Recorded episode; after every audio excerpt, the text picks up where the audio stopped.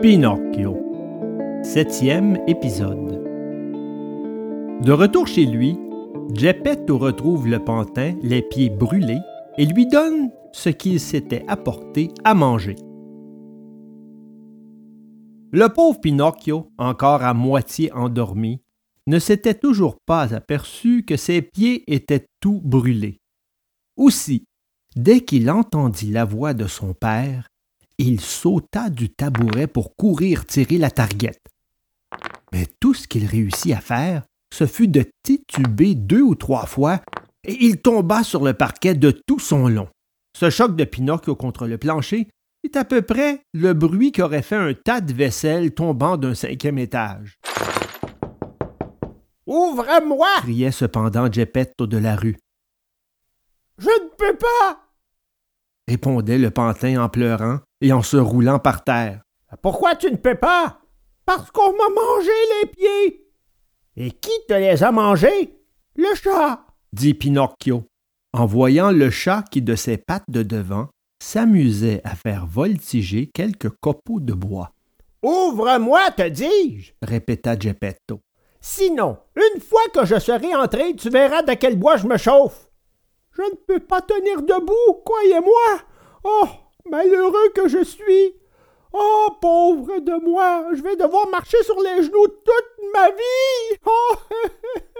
Geppetto, qui croyait que toutes ces pleurnicheries n'étaient qu'une nouvelle friponnerie du pantin, estima préférable d'en finir et, escaladant le mur, il entra dans la pièce par la fenêtre. Que ne voulait-il dire et faire au départ? Mais quand il vit son Pinocchio étendu par terre et sans pied, réellement sans pied, il s'attendrit. Le prenant aussitôt par le cou, il se mit à l'embrasser, à lui faire mille caresses et mille cajoleries, et, les joues ruisselantes de grosses larmes, il lui dit en sanglotant Ah, ah, mon Pinocchionet, comment as-tu fait pour te brûler les pieds? Je ne sais pas, mais croyez-moi, papa, ça a été une nuit d'enfer, et je m'en souviendrai toute ma vie. Il tenait, il y avait des éclairs, j'avais très faim, et alors le grillon parlant m'a dit C'est bien fait pour toi, tu as été méchant, tu n'as ce que tu mérites. Et moi, je lui ai dit Attention à toi, Grillon Et il m'a dit Tu as un pantin tu as une tête de bois.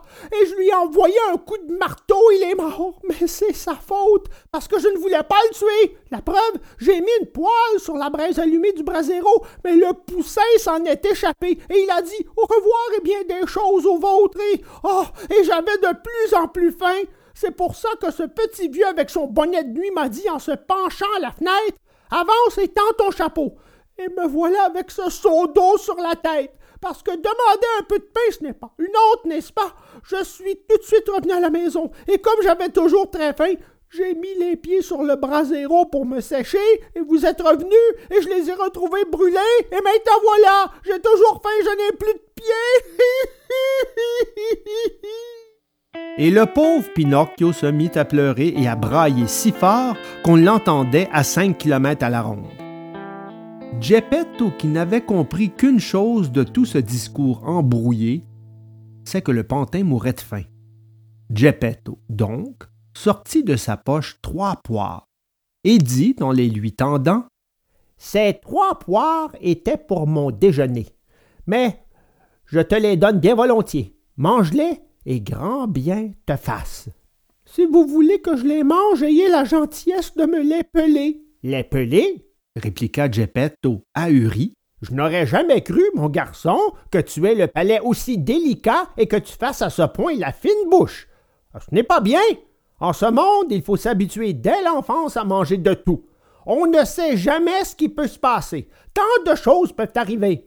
Vous avez peut-être raison, mais moi, je ne mangerai jamais un fruit qui ne soit pas pelé. Je ne supporte pas la peau des fruits. Et ce brave Geppetto sortant un petit couteau et s'armant de patience, pela les trois poires et posa toutes les pelures sur un coin de la table. Quand Pinocchio eut avalé en deux bouchées la première poire, il fit le geste de jeter le trognon. Mais Geppetto lui retint le bras en disant Ne le jette pas. Tout peut servir en ce monde. Jamais de ma vie je ne mangerai un trognon cria le pantin en se tordant comme une vipère. Quand sait-on? Tant de choses peuvent arriver, répéta Geppetto sans s'énerver.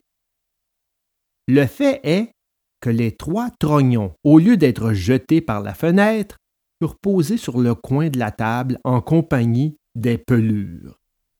Quand il eut mangé, ou, pour mieux dire, dévoré les trois poires, Pinocchio bâilla largement et dit en pleurnichant j'ai encore faim. Mais moi, je n'ai plus rien à te donner, mon garçon. Rien? Vraiment rien?